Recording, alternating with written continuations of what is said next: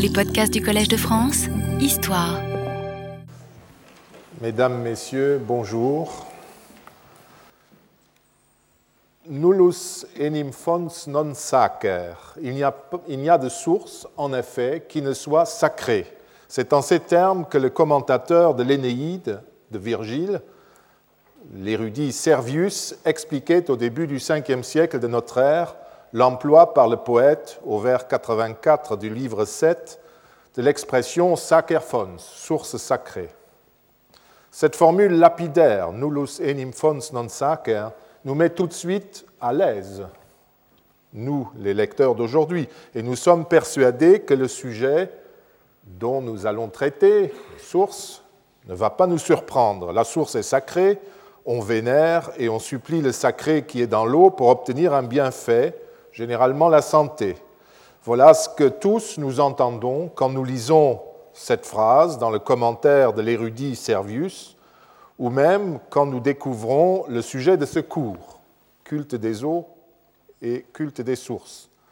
Ce serait la sacralité active de l'eau qui nous semblerait en cause.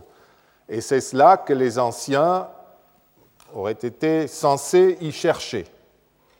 Nous pensons immédiatement à Lourdes ou à Vichy, Axe, Ferrières, Spa, Bagnères de Bigorre et tant d'autres stations thermales des deux siècles passés. Mais rassurez-vous, j'avais une arrière-pensée en donnant ce titre à mon cours et en le commençant par la constatation, sans appel apparemment, du savant commentateur de Virgile. Les douze séances que nous passerons ensemble à partir d'aujourd'hui seront destinées à vous expliquer cette formule à l'aide de textes et de monuments. Cette formule est en fait, vous vous en apercevrez, plus compliquée à comprendre que nous, modernes, ne le pensons après un siècle et demi de thermalisme. Avant de commencer avec vous une promenade à travers la littérature romaine, les collections épigraphiques et par les grands sanctuaires de sources, je dois m'arrêter d'abord au mythe moderne qui détermine notre perception du culte des sources. Depuis l'époque romantique, début du XIXe siècle, il existe en effet une large tradition historiographique sur le culte des phénomènes naturels qui exprime une vision chrétienne de la nature et de ses merveilles et qui s'inspire ou qui a inspiré des pratiques populaires nées au XIXe siècle. Voyons souvent. Voyons donc comment les auteurs du siècle dernier définissaient et décrivaient ces cultes. Ensuite, nous commencerons notre promenade pour vérifier tout cela. Depuis l'époque romantique, le thème des cultes de l'eau s'est répandu à travers l'Europe et notamment à travers l'Europe du Nord. Aussi commencerons-nous par l'Allemagne et la France où le thème s'est fortement développé. On le trouve déjà dans la mythologie euh, allemande, la Deutsche Mythologie de Jacob Grimm, que vous connaissez par les contes de Grimm, dont la première édition fut publiée en 1836. D'après Grimm, le culte primitif des éléments naturels, c'était la religion primitive, mais ce culte primitif n'a jamais débouché sur une religion digne de ce nom. Pourtant, il est extrêmement tenace et demeure quand tout le reste a disparu. Donc, quand euh, je traduis, quand la religion païenne avait disparu, les paysans continuaient à vénérer les sources, le feu, les arbres, les pierres. C'est encore Grimm qui conclut que les païens adoraient des esprits des eaux et des bois, alors que les chrétiens vénéraient des saints par rapport avec ces mêmes éléments. En France, Jules de Pétigny dans un compte-rendu, appliquer euh, des idées tout à fait semblables au substrat celtique par rapport à la civilisation gallo-romaine. Il écrivait en 1837, vous voyez, nous sommes à peu près à la même époque, que, je cite, la nationalité celtique continua à exister sous la couche superficielle de la civilisation romaine. Elle commença à reparaître avec les formes du christianisme, lorsque l'invasion des barbares eut balayé l'ordre des choses impériales, et l'on peut dire qu'elle se trouve presque tout entière, retrouve presque tout entière au Moyen Âge. Fin de la citation. Après quelques lignes montrant que partout s'installèrent, dans la suite, des chefs féodaux qui descendaient des familles patriciennes gauloises, propriétaire du territoire avant la conquête romaine, Pétini continue. Je cite La première famille des ducs de Bourbon, sur laquelle fut hantée la branche des Capétiens qui porte ce nom, prétendait descendre du dieu topique Borbo, Borvo, Apollon Borvo. Vient ensuite ce qui nous intéresse. Ne voit-on pas les sources sacrées où les Celtes allaient boire la santé continuer leur miracle sous la protection de quelques saints? Là où était un collège de druides s'éleva une abbaye de moines. Un demi-siècle plus tard, Alexandre Bertrand reprit le thème dans sa quinzième leçon de la religion des Gaulois, en des termes tout à fait proches de ceux de Grimm. Le chapitre commence par la phrase, je cite, À côté du culte des pierres, à côté du culte du soleil et du feu, existait en Gaule le culte des eaux, des sources des fontaines, des lacs et des rivières. Ce culte très répandu paraît même avoir été celui répondait le mieux aux instincts religieux de nos populations primitives, celui qui parlait le mieux à leur esprit et à leur cœur. Ce culte a laissé sur le sol les traces les plus nombreuses et les plus profondes. Nous oserions le qualifier de culte national par excellence. Quant à l'antiquité évidente de ce culte, Bertrand considérait qu'il n'avait pas été, je cite, introduit par Rome en Gaule. L'influence religieuse des Romains en Gaule, tout à fait superficielle, se fit à peine sentir aux couches profondes de la population. On ne peut l'attribuer aux Galates conquérants qui, sans clergé et d'ailleurs relativement peu nombreux, avaient abandonné aux druides le gouvernement des âmes. Et il continue. Ces superstitions, ces pratiques qui révèlent de la vieille croyance aux esprits, la religion primitive des Grimm, hein, peuvent avoir été plus ou moins réglées, réglementées par les druides, comme cela paraît avoir été également le cas pour les feux solsticiaux. Les druides n'en ont point été les premiers missionnaires. Ce culte, comme celui des pierres, comme celui du feu, est pré-druidique, s'il n'est pas pré-celtique. Il est le produit de la race. Fin de la citation et Alexandre Bertrand de faire l'inventaire de toutes les fontaines Saint-Martin, de toutes les sources vénérées à l'époque moderne, suivant le principe énoncé à peu près un peu plus tôt par Louis Rosenzweig en 1867 dans un mémoire lu à la Sorbonne. Si toutes les fontaines ne se trouvent pas dans le voisinage d'une église ou d'une chapelle, nous avons pu constater qu'il n'y avait point de chapelle ou d'église qui n'eût sa fontaine particulière portant le même vocable qu'elle. J'ai lu euh, ces quelques lignes exprimant les théories que j'ai citées, fondées sur la géographie et les études folkloriques, pour que vous compreniez tout de suite à quel point un certain nombre d'études plus récentes et même actuelles, que je citerai éventuellement, se contentent de reprendre purement et simplement ces postulats. Mais continuons dans un domaine un peu plus scientifique, et euh, un peu plus tard, Jules Toutain reprend le même thème dans le premier volume de ses cultes païens dans l'Empire romain. Et il a étendu ce même thème au culte des eaux dans la Grèce antique, dans les nouvelles études de mythologie et d'histoire des religions antiques en 1935.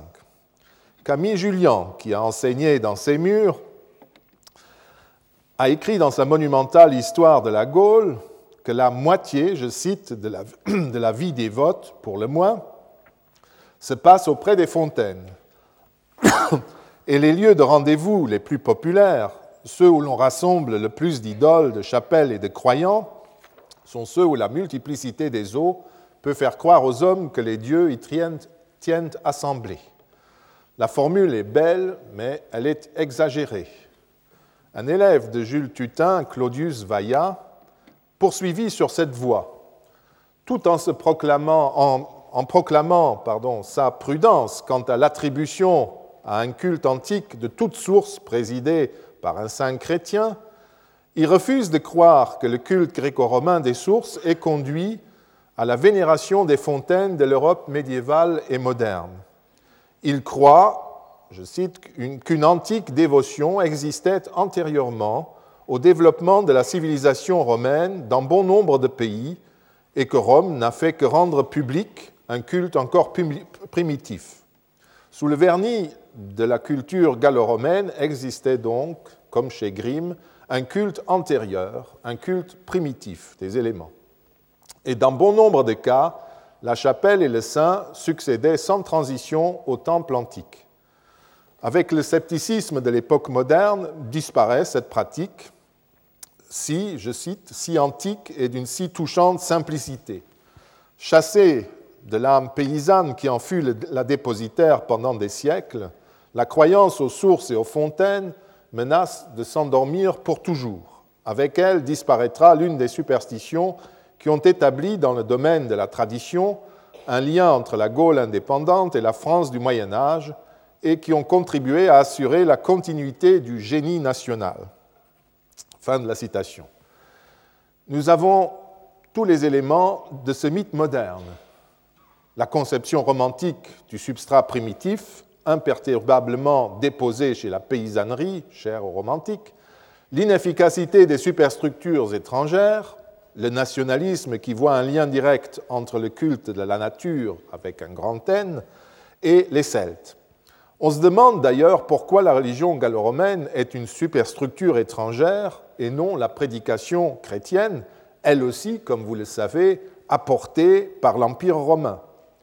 J'ai développé toutes ces données parce que la plupart des travaux un peu superficiels sur le culte des sources et des autres éléments reprennent cette doctrine sans la mettre en cause et sans même se rendre compte qu'elle existe à l'arrière-plan de leur raisonnement et qu'elle est idéologiquement et historiquement déterminée.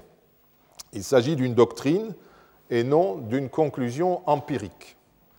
Toujours est-il que le lieu continua de fleurir après Camille Julien et Claudius Vaillat, notamment dans un ouvrage important par son poids et par son, euh, auteur, pardon, celui donc d'Albert Grenier, lui aussi enseignant dans cette maison, qui a consacré l'épais quatrième volume de son manuel d'architecture gallo-romaine aux villes et sanctuaires des eaux. Comme Simone Dates, par exemple, l'a déjà souligné, le recensement fait par Grenier oriente parfois le lecteur vers certaines conclusions hâtives. Simon Dates attire l'attention sur certains intitulés comme Sanctuaire des eaux probables, Sanctuaires incertains, etc., et conclut avec beaucoup de bon sens un sanctuaire, tout comme un village ou un établissement agricole, ne peut s'installer qu'à proximité d'un point d'eau. De ce fait, la liaison entre vital et sacramental ne peut pas être prise comme postulat.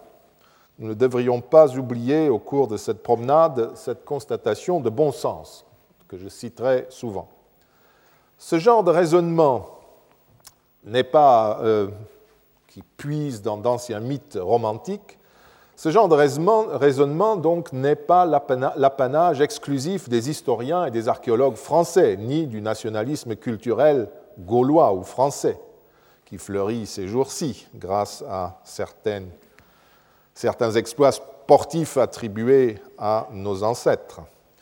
Dans d'autres pays, le schéma a été transposé pour révéler les pratiques primitives locales. Pour prendre un exemple, et sans remonter à Gaetano de Santis, qui considérait que la religion romaine primitive était une religion de la nature, et notamment une religion des fleuves et des sources, et qui est toujours utilisé cet ouvrage et cette idée comme référence, je peux citer l'article de Giancarlo Susini, l'éminent épigraphiste de Bologne, qui, dans un important article réunissant les données sur les cultes salutaires et les cultes des eaux en Italie cispadane, la plaine du Pô, euh, écrit qu'on trouvera difficilement un acte ou une manifestation de religiosité antique ou médiévale qui n'implique pas au fond un culte des eaux. On notera que dans le titre, même de l'article, il rapproche culte de santé et culte des eaux.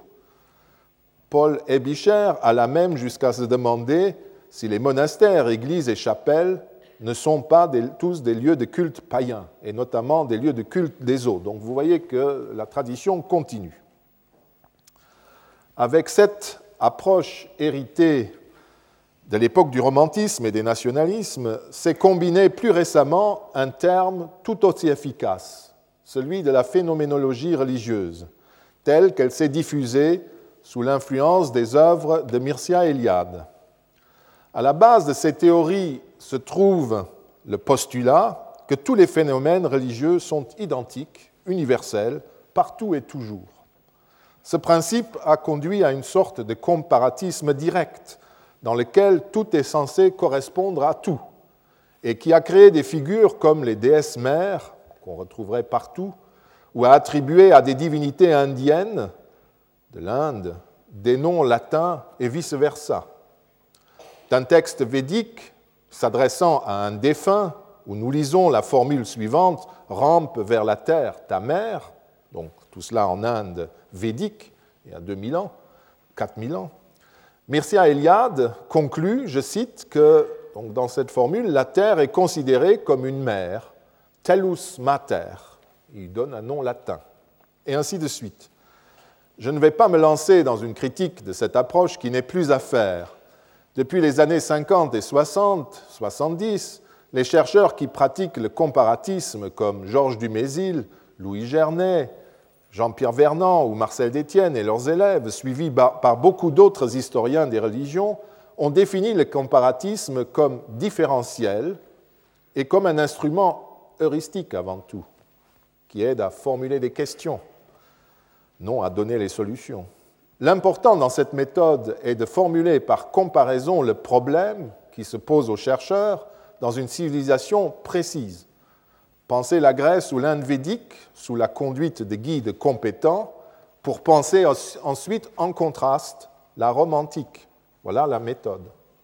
Car sous l'influence des anthropologues, les historiens se sont progressivement aperçus que le comparatisme universel que pratiquent Mircea Eliade et ceux qui le suivent est en fait une interprétation du monde suivant des critères occidentaux modernes.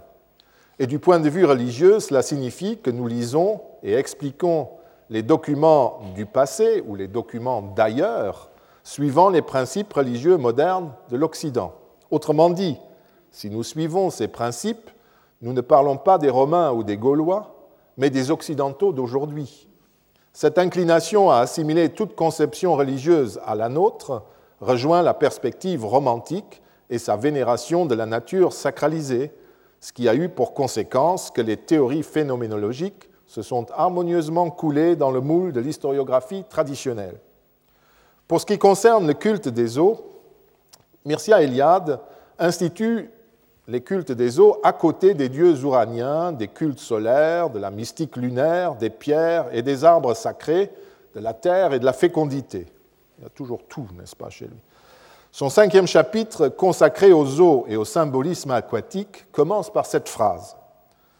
Dans une formule sommaire, on pourrait dire que les eaux symbolisent la totalité des virtualités.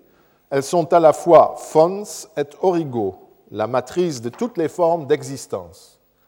À l'appui, Mercia Eliade cite les textes, des, textes, des textes védiques. Cette virtualité de toutes les formes, les eaux, avec majuscule, la remplissent partout. Je cite, quelle que soit la structure des ensembles culturels dans lesquels elle se trouve, elle précède toute forme et supporte toute création. L'immersion dans l'eau symbolise la régression dans le préformel, la régénération totale, la nouvelle naissance, car une immersion équivaut à une dissolution des formes, à une réintégration dans le mode indifférencié de la préexistence. Le contact avec l'eau implique toujours la régénération, d'une part parce que la dissolution est suivie d'une nouvelle naissance, d'autre part parce que l'immersion fertilise et augmente le potentiel de vie et de création. L'eau confère une nouvelle naissance, de nouveau des guillemets, par un rite initiatique elle guérit par un rituel magique, et ainsi de suite. Je suppose que dans cette citation, la référence au baptême chrétien ne vous a pas échappé. Un peu plus loin, nous lisons euh, aussi que symbole cosmogonique, réceptacle de tous les germes, l'eau devient la substance magique et médicinale par excellence. Elle guérit, elle rajeunit, assure la vie éternelle. Ou encore, L'eau vive rajeunit et donne la vie éternelle. Toute eau, euh, par un processus de participation et de dégradation, est efficiente, féconde ou médicinale. De nos jours encore, le folklore, dans la Cornouaille, les enfants malades sont immergés trois fois dans le puits de Saint-Mandron. En France, le nombre de fontaines et de rivières guérissantes est considérable. Hors de ces sources, d'autres eaux possèdent une valeur en médecine populaire. Comme preuve de ce genre d'affirmation, Eliade cite le euh, folklore de France de Paul Sébillot, notamment son volume 2, ainsi que d'autres folkloristes anglais ou allemands qui tous reprennent et développent les théories romantiques sur les cultes naturels, sur le sacré qui réside et se manifeste dans les phénomènes naturels. Jamais un document précis n'est cité dans son contexte. Seuls quelques résumés établis par des folkloristes sont utilisés. Vous aurez certainement saisi la superficialité anachronique du texte de Mircea Eliade. Rien de ce qu'il écrit ne nous surprend et pour cause, et c'est un bon signe, ou un mauvais signe si vous voulez. Il exprime élégamment la communis opinio de l'Occident moderne et sa conception de la religiosité, telle qu'elle a été forgée par 15 siècles de pensée et de pratiques judéo-chrétiennes. Le véritable intérêt du traité des religions de Mircea Eliade, d'histoire des religions de Mircea Eliade, tout comme les écrits plus anciens des folkloristes et de ceux qui s'en inspirent, réside dans la réflexion contemporaine, dans une réflexion contemporaine sur la religiosité, la nôtre et celle des autres, mesurée à l'aune de nos propres concepts et a priori.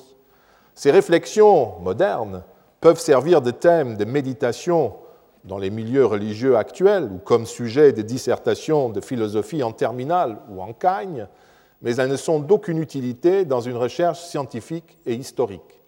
Celle-ci ne peut se fonder que sur les sources antiques elles-mêmes, à condition de les aborder sans préjugés, autrement dit en se méfiant de ses propres a priori, tels que Jules Toutain, Claudius Vaillat, Mircea Eliade ou encore, je ne l'ai pas cité, Gaston Bachelard les expriment.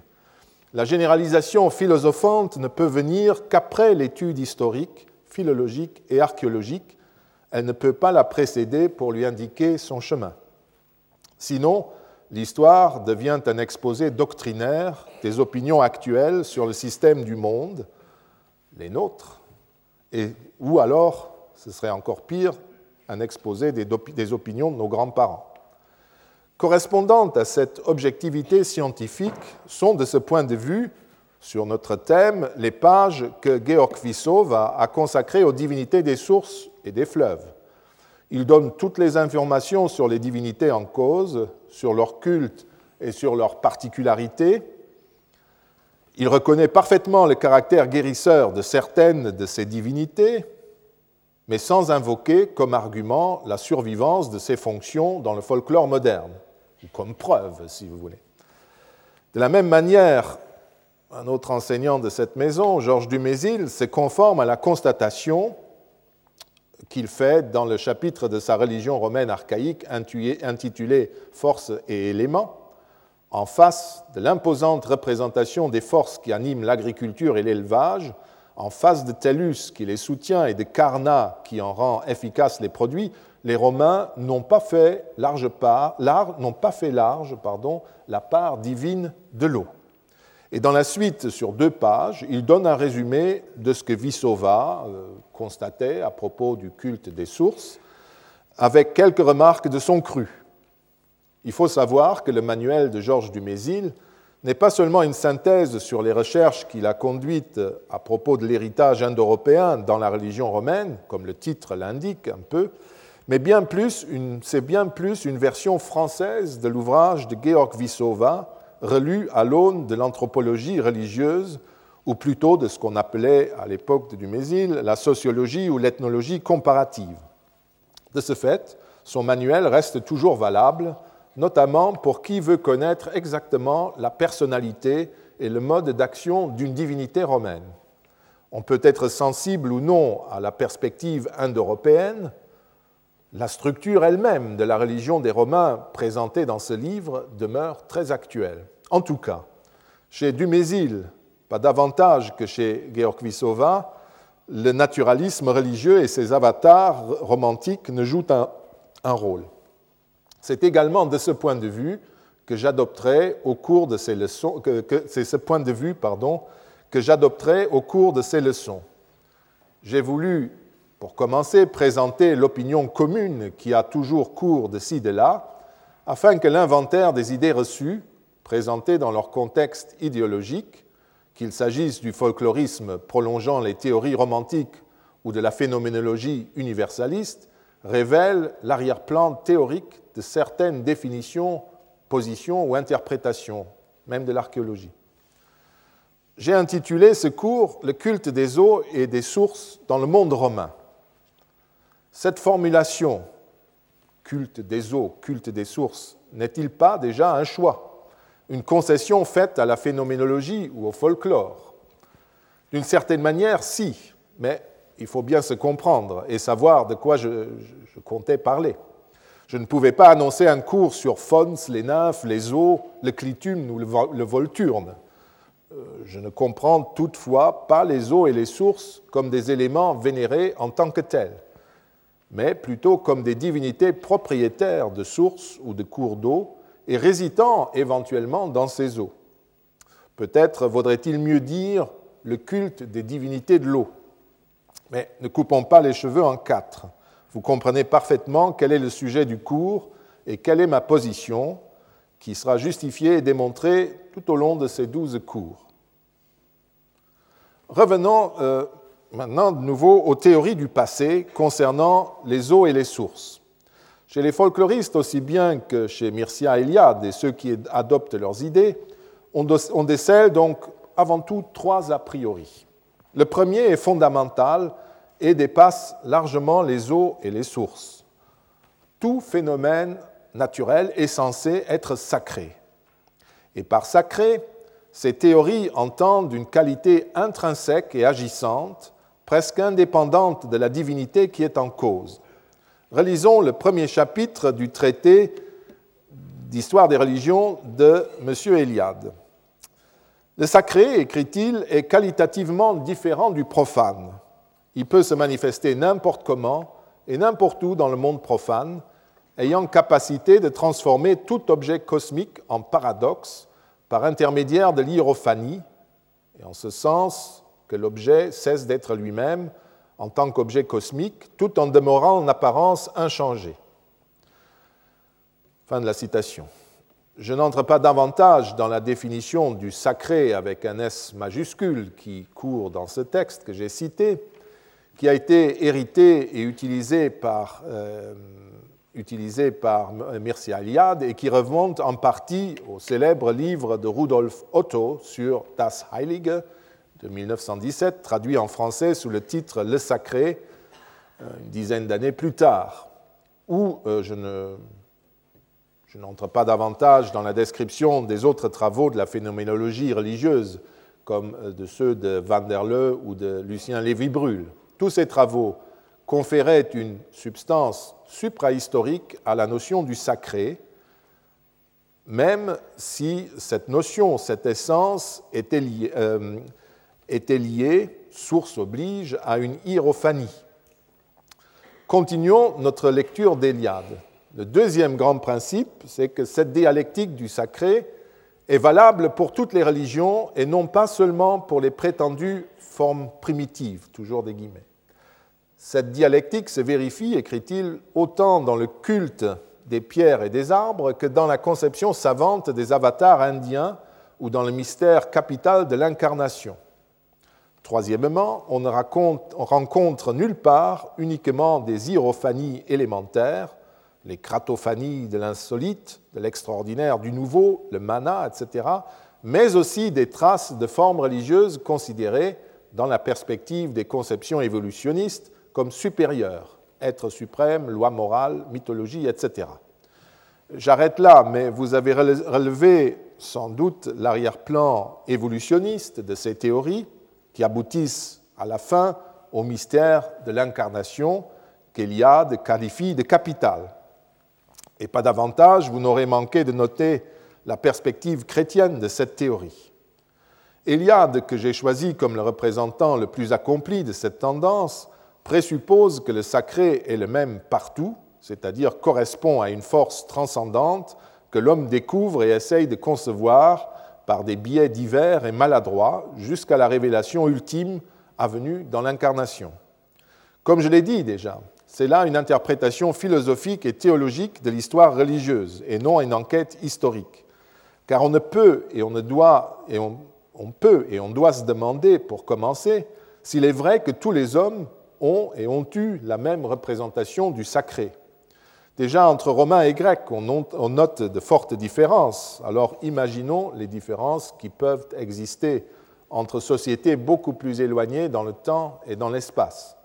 Déclarer d'emblée que tous les peuples connaissent le sacré avec un S majuscule, c'est imposer à ces sociétés la notion occidentale du sacré, telle que nos religions et philosophies l'ont forgée. Il va sans dire que cette imposition ne peut aller de pair qu'avec une approche très superficielle et réductrice des documents.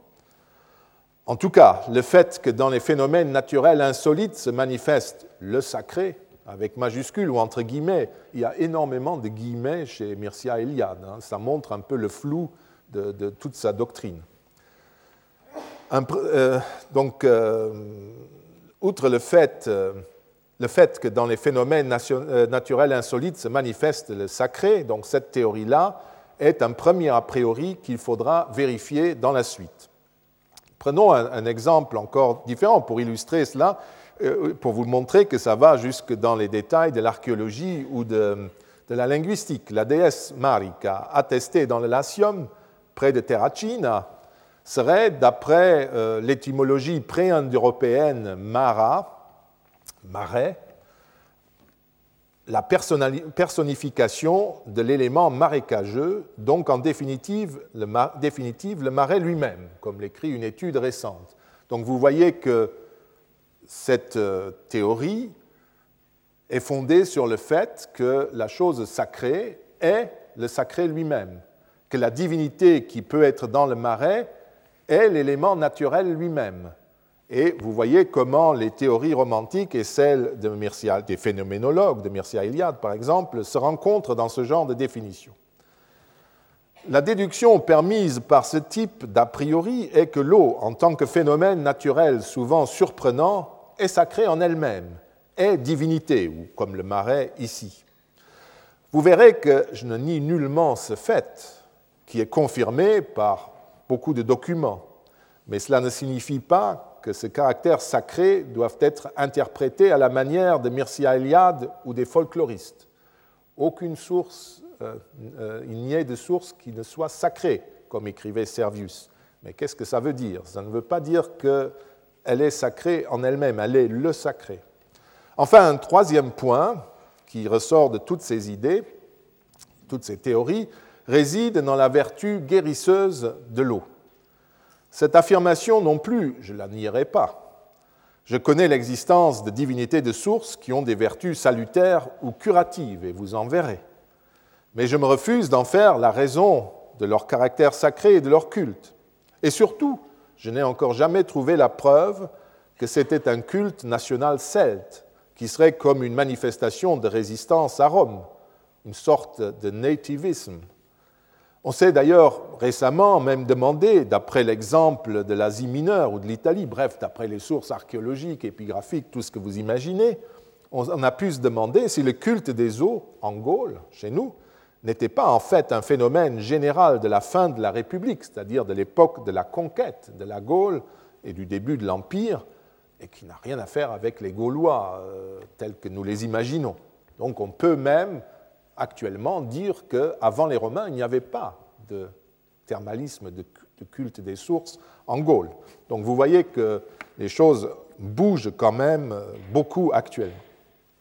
J'ai déjà dénoncé ces raisonnements hâtifs il y a 15 ans, quand est paru un livre d'Aline Roussel qui s'appelait Croire et guérir, et que j'ai eu la faiblesse de croire rater. Mais malgré cet avertissement, que certains collègues ont pris au sérieux, l'interprétation traditionnelle a continué. Ainsi, j'ai pu lire dans un article et un ouvrage récent que je ne parlerai en fait que des textes et des inscriptions, mais que dans la réalité, sur le terrain, dans l'archéologie, il en irait différemment. On nous apprend dans cet article qu'il, je cite, qu'il convient de mettre entre parenthèses sur des matières aussi délicates et qui touchent aux mentalités profondes le scepticisme de mise chez les purs intellectuels, il s'agit de votre serviteur, qui risque de passer à côté des de survivances précieuses. Eh bien, je vais m'évertuer de prouver une fois de plus, non seulement à partir des documents explicites comme les textes littéraires et les inscriptions, nourriture du pur intellectuel, mais encore à l'aide des sources archéologiques explicites, explorer la truelle et le crayon à la main par le dit intellectuel, que toutes les sources et eaux ne sont pas guérisseuses et que celles qui le sont opèrent selon d'autres modalités que nos centres thermaux ou nos hôpitaux. À ce propos, il faut brièvement revenir sur l'argument de la survivance, que je raterai en quelque sorte par mes manies de pur intellectuel. Argument de la survivance qui est régulièrement invoqué depuis le XIXe siècle. Tel qu'il est utilisé dans la bibliographie la plus ancienne, c'est-à-dire de façon très superficielle et acritique, il ne vaut rien. Constater que telle source se trouve près d'une église où ont lieu des dévotions et des miracles ne suffit pas pour établir l'existence d'un culte de source antique, et notamment d'une source antique guérisseuse. Le sujet en lui-même est passionnant, le sujet de la survivance, et mérite une attention plus grande, une attention scientifique. Mais pour ce faire, il convient de travailler sur les documents antiques plutôt que de se fonder sur des intuitions déterminées par le folklore chrétien ou la, géographie mineure du Moyen Âge ou de, de l'époque baroque. Ainsi, par exemple, l'étude récemment parue de Giovanna Alvino et de Tersillo Leggio sur les eaux et cultes salutaires en Sabine, en Italie, examine la question d'un site que nous allons visiter au cours de ces leçons, les Aquae Cutilia et les eaux de Cutilia, et ils constatent la chose, ils font le constat suivant. Il s'agit sans aucun doute d'un des cultes aquatiques les plus connus de l'Italie antique et du culte le plus important de la Sabine. Or, les bâtiments et installations antiques furent rapidement abandonnés et au cours du Moyen Âge, le site n'était plus utilisé du tout, notamment en raison des mutations religieuses et du style de vie. Aller dans les termes n'était peut-être pas tellement une conduite chrétienne au Moyen Âge. On a ainsi pu évaluer à 10% au maximum les sources de Sabine qui ont été christianisées.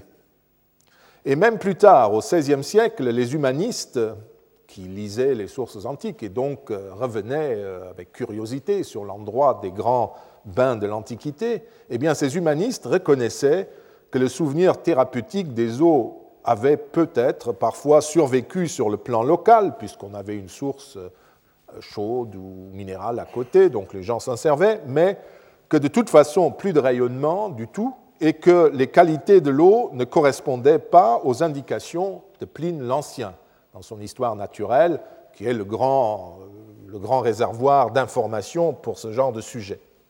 En tout cas, l'utilisation des eaux en Sabine médiévale et euh, baroque était désormais épisodique et dépourvue de tout aspect religieux. Il en va de même avec beaucoup d'autres sites antiques qui ne sont plus un lieu de cure de nos jours, et inversement, beaucoup de sites thermaux actuels n'ont jamais été utilisés dans l'Antiquité. Pour se prononcer sur l'existence d'une survivance du culte d'une source, il convient donc de disposer d'une documentation qui permet de reconstituer la vie d'un site pendant le Moyen Âge et l'époque moderne, et de sources antiques établissant sans ambiguïté l'existence d'une exploitation de la source et d'un culte. L'intérêt de ce type d'enquête dépasse le problème des cultes de source et concerne d'ailleurs tous les lieux de culte, surtout ceux qui étaient situés sur le territoire rural des cités. Bien souvent, quand nous disposons de sources documentaires, nous nous rendons compte qu'entre la réutilisation d'un site au Moyen Âge ou à l'époque moderne et l'abandon du lieu de culte antique, il existe une très longue solution de continuité. Et quand le site est réutilisé, le contexte religieux et la fonction du lieu de culte sont très différents. Autrement dit, la question des survivances n'est nullement inintéressante, elle est trop importante pour être invoquée à tort et à travers, et sans le support un socle documentaire sérieux. Après ces considérations préliminaires, entrons en matière. Comment vais-je organiser l'enquête? Conformément aux problèmes historiographiques liés au sujet, je vous parlerai d'abord un peu des phénomènes naturels, en essayant de définir leur spécificité chez les anciens, chez les Romains. Je choisirai deux cas, les bois sacrés et les eaux sacrées en tant que phénomènes naturels. Ils sont liés, vous verrez, on les trouve toujours ensemble. Une fois établi comment les anciens pensaient ces phénomènes, je me consacrerai exclusivement au culte concernant les sources, les lacs ou les fleuves. D'après la méthode que je considère comme la plus efficace, la plus importante de toutes, je partirai des données explicites, c'est-à-dire les textes, les inscriptions, en y joignant aussi les sources archéologiques explicites, pas impressionnistes. Pour éviter de se laisser piéger par ces préjugés, il vaut en effet mieux de partir des données, peut-être limitées dans beaucoup de cas, mais toujours claires et explicites. Ce n'est pas là, j'espère que vous me l'accorderez, une déformation de l'esprit sceptique propre aux purs intellectuels, mais la démarche scientifique euh, élémentaire. L'objectif de ce genre d'enquête n'est pas d'accumuler le plus grand nombre possible de lieux de culte, mais un ensemble de cultes des eaux indéniablement attestés selon les règles de l'art, selon les règles de la science. Avant d'aller plus loin, il faudra d'abord examiner quelles sont les divinités liées à l'eau et ce qu'on leur demande. Ensuite, ayant ainsi déjà en tête un certain nombre de données directes, il faudra aborder les lieux de culte proprement dits. Un texte de Pline le Jeune, ainsi que deux images de lieux de culte de source serviront de modèle pour définir les principales caractéristiques des sanctuaires de source. Et après avoir commencé et achevé ensuite euh, cette promenade qui nous mènera d'Italie vers les Gaules, enfin des Gaules vers l'Italie, l'Asie mineure, l'Asie mineure, je ne suis pas sûr euh, si le temps nous le permet, en tout cas en Afrique, nous verrons pour terminer la place et la nature de la guérison dans les lieux de culte indéniablement liés au culte d'une divinité de l'eau. Donc, entrons en matière et demandons-nous ce qu'est un phénomène naturel pour les anciens. Plus exactement, je vais essayer de vous résumer et de vous montrer ce qu'ils disaient d'un bois sacré et d'une source sacrée, pour quelles raisons ceci était sacré, et ce que ça voulait dire pour eux? Je commencerai de nouveau à reculer à l'époque euh, moderne, surtout au XIXe siècle, qui a créé notre imaginaire moderne, pour décrire la manière dont les historiens modernes ont défini les bois sacrés. C'est sur ce sujet qu'ils ont notamment beaucoup écrit. Les sources, c'est toujours une annexe, pour bien faire voir l'influence éventuelle des théories romantiques que j'ai déjà mentionnées. Joseph Ambros Hartung, qui publia en 1836 la première histoire de la religion romaine en elle-même, séparée de la religion grecque, etc., reproduit à ce propos, bois sacré, hein, les définitions des grammairiens romains et considère le bois sacré comme une clairière tracée, le lucus est une clairière tracée dans un nemus, bosquet, forêt, ou une silva, la grosse forêt. Les deux termes, ou les trois termes, désignent des bois. J'expliquerai ces termes plus tard. Ambroche est suivi par les historiens postérieurs jusqu'au tournant du 19e ou 20e siècle, enfin du, du, du 19e au 20e siècle, quand la définition perd de sa netteté. Prenons trois exemples, et c'est intéressant de voir comment la définition a été rattrapée finalement par l'idéologie.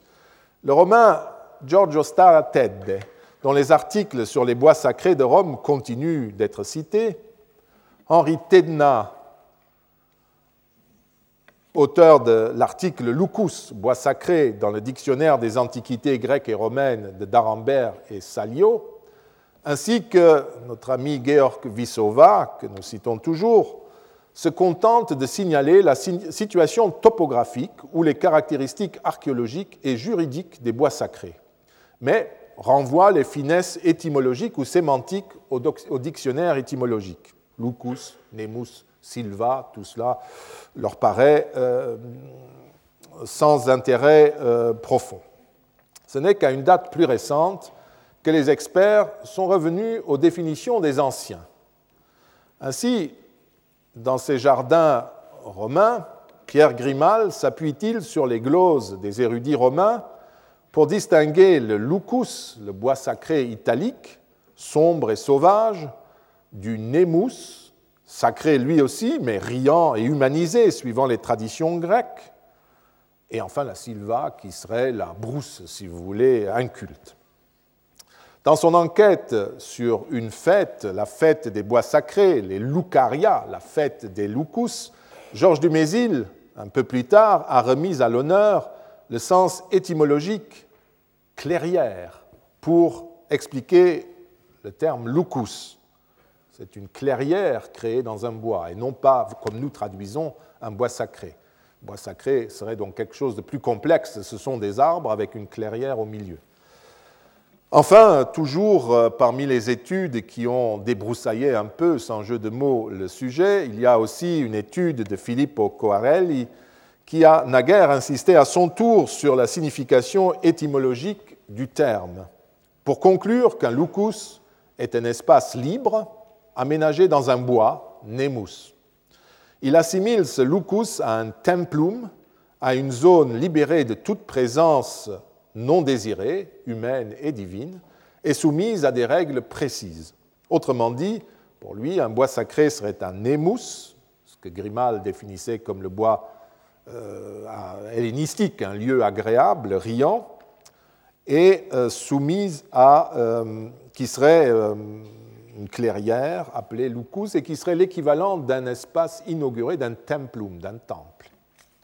Voilà une première série d'approches. Si les linguistes, je vous ai mis euh, au tableau un certain nombre de références, si les linguistes sont d'accord avec les grammairiens antiques pour retenir l'étymologie qui fait du lucus, à proprement parler une clairière, vous reconnaissez le terme lux, n'est-ce pas? C'est la même racine qui est derrière ce, ce mot. Les historiens hésitent entre le rappel de cette étymologie et le silence. Et s'ils acceptent l'étymologie, ils poussent rarement le raisonnement jusqu'à son terme. Cette hésitation provient à la fois de l'obscurité des sources, de l'impossibilité de vérifier les faits par la fouille, et de l'étymologie du terme nemus, ou plus exactement de la racine nem, euh, à laquelle certains linguistes veulent ramener des termes et des réalités diverses, euh, et qui ne signifient pas toujours la même chose. Chez les Gaulois, par exemple, euh, nemos, signifie un bois sacré, alors qu'il semblerait que chez les Romains, Nemus n'est pas sacré, n'est pas la même chose que Lucus. Enfin, ce sont des discussions là de spécialistes. Ces difficultés sont réelles, mais elles ressemblent à celles que l'historien rencontre tous les jours et qui ne l'incitent pourtant pas à capituler sans livrer bataille. Il n'y a donc aucune raison pour se taire. On a l'impression que la perplexité des chercheurs a en fait une autre raison. Elle est due à une représentation moderne du bois sacré qui tente à occulter les données antiques sous les frondaisons d'un thème idéologique remontant lui aussi de nouveau au XIXe siècle. Construit autour des sources romaines, documents romains, ce thème aplatit l'épaisseur des notions en cause, les rend échangeables et paraît dispenser l'historien de poursuivre l'enquête. Il suffit de parcourir les articles et les rubriques consacrés au bois sacré du monde classique pour cerner une première donnée. Les auteurs traitent moins du bois sacré en tant que tel que de l'arbre sacré, de l'arbre comme une chose divine et adorée comme telle. La Real Encyclopédie der Altertumswissenschaft, la grande encyclopédie euh, des sciences de l'Antiquité allemande, ou le Lexikon für Antike und Christentum, pour lexique pour l'Antiquité et le christianisme, ne possède pas de rubrique lucus, Alsos, c'est le terme grec, ou Hain, c'est-à-dire bois sacré en allemand. Mais vous y trouvez bien une rubrique Baum, Baumkultus, arbre culte des arbres. dans laquelle les bois sacrés sont brièvement mentionnés. Dans sa religion grecque, c'est un vrai monument, n'est-ce pas, de l'historiographie classique, Martin Persson Nilsson traite du Baumkult, du culte des arbres en pays grec, plutôt que des alcées, des bois sacrés. Et à un autre niveau, Mircea consacre tout un chapitre à l'arbre sacré dans tous ses états. Pourquoi cette étrange confusion que ne justifient pas les sources, les textes antiques? Pourquoi cette déviation bizarre du raisonnement qui fait des bois sacrés un ensemble d'arbres animés de forces sacrées Ce qu'aucun texte antique ne dit? Et là, on est déjà dans la discussion sur les sources, vous reconnaissez des arguments. En effet, à Rome, comment se pose la question? Au sens propre, sacer, sacré, signifie, dans le droit sacré romain, ce qui appartient à une divinité, en principe après une consécration officielle. Et vous trouvez cela chez euh, Vissova, bien sûr, mais aussi dans un article de Jean-Claude Fredouille dans les actes du 12e congrès de l'association Budet, qui a paru en 89. Au 5e siècle, l'érudit Macrobe rapporte dans ses Saturnales que le juriste Trébatius définissait, dans son premier livre sur les obligations religieuses, des Religionibus, qu'est sacré tout ce qui est considéré comme propriété des dieux. Quicquid sacer sacrum est, quicquid est quod deorum habetur. Et à l'époque d'Auguste, d'après le dictionnaire de Festus, le juriste Elius Gallus, de l'époque d'Auguste, décidait qu'était sacré tout ce qui a été consacré de quelque manière que ce soit, suivant la coutume ou la volonté de la cité, qu'il s'agisse d'un temple, d'un hôtel, d'une statue, d'un lieu, d'une somme d'argent ou d'une autre chose qui a été dédiée et consacrée au Dieu. Un bois sacré peut donc être sacré, mais il l'est au même titre qu'un temple, un hôtel ou une statue. Et vous comprenez pourquoi Philippe Coarel il peut jouer sur ce rapprochement avec le temple. Mais cette consécration rituelle par un magistrat supérieur, c'est cela, cela qu'il veut dire quand il dit que la cité l'a consacrée, consul par exemple, et cette qualité de chose sacrée ne suffisait pas aux yeux des Romains pour transformer cet objet en être divin, pour transformer cet objet en sujet. Et c'est ça que, ce qui se passe dans nos tours de passe-passe euh, de, phénoménologues ou de folkloristes. Un bois sacré n'est donc pas une multitude d'arbres sacrés qui seraient autant de divinités. C'est un objet qui a été consacré à une ou plusieurs divinités. Voyons cet exemple qui révèle, qui se révèle, voyons un exemple qui se révèle à l'arrière-plan de cette conception. Nilsson, que j'ai déjà cité, fonde sa théorie du bois sacré sur le culte des arbres. Il doit toutefois concéder qu'en pays grec, il n'existe en fait que deux témoignages de culte rendus à des arbres. Il s'agit d'arbres fameux liés à l'épopée homérique et à la mythologie, qui sont à ce titre héroïsés et reçoivent, d'après la formule même employée par Pausanias, des honneurs égaux à ceux qu'on décerne aux dieux. Il n'est pas question dans ces témoignages d'une nature divine de ces arbres. Ils sont héroïques en quelque sorte puisqu'ils apparaissent dans ces grands récits. Le dossier étant mince, Nilsson construit une argumentation étrange il pose le principe que le culte des arbres remonte à l'époque mycénienne, dont les sources s'offrent d'autant plus généreusement à toutes les interprétations qu'elles sont très réduites et peu explicites, si vous les connaissez. Une fois le culte des arbres pourvu à peu de frais d'une origine, l'évolution historique fait, d'après Nilsson, le reste. Aux origines, donc, on vénère les arbres. Mais à peu à peu, cette forme inférieure du culte est évincée par l'anthropomorphisme. À l'époque archaïque et classique, toutefois, les Grecs n'auraient plus considéré les arbres comme sacrés, alors qu'ils possédaient de nombreux bois et arbres sacrés. Mais à la campagne, le culte, ça, ça veut dire que les sources littéraires et épigraphiques ne nous en parlent pas. Mais ça, c'est parce qu'il y a eu l'évolution. Il ne, il ne parle plus de ça, mais à la campagne, vous voyez que le romantique pointe l'oreille, à la campagne, le culte des arbres aurait continué sa vie de façon souterraine pour ressurgir à l'époque hellénistique. Vous vous rappelez certainement la théorie de Jacob Grimm, ici appliquée aux Grecs, un siècle plus tard. Martin Nilsson a l'honnêteté de ne pas déformer les documents grecs existants. Pour fonder sa théorie, il recourt à un argument historique fondé sur le bon sens, mais qui met à nu l'armature idéologique de son raisonnement.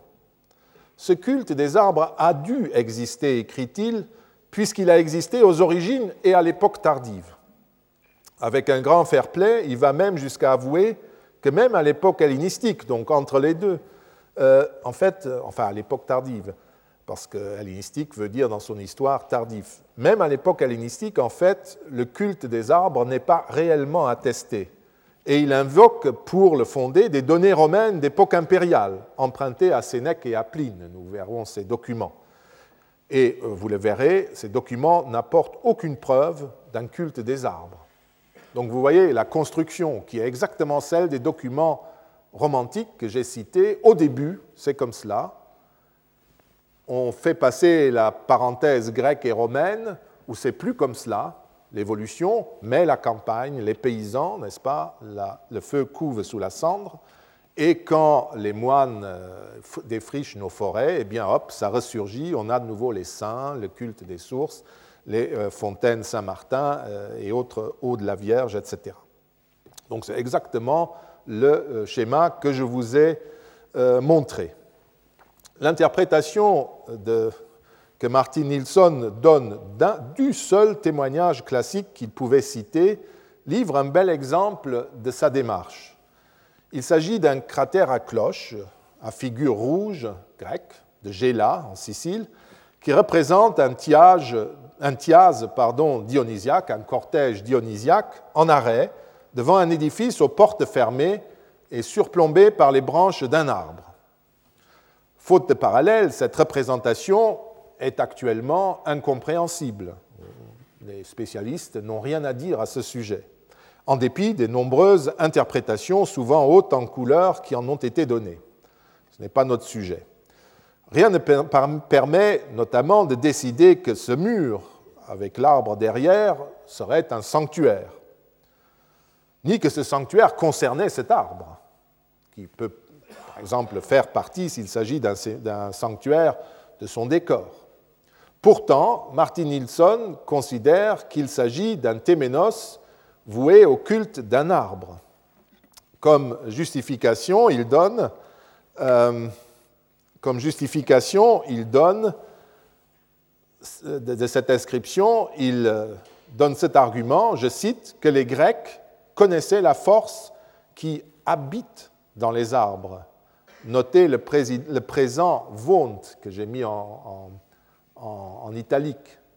C'est presque une confession. Pour lui, le sacré habite l'arbre. Pas habite pour moi, il habitait éventuellement. Mais pour lui, il habite dans l'arbre.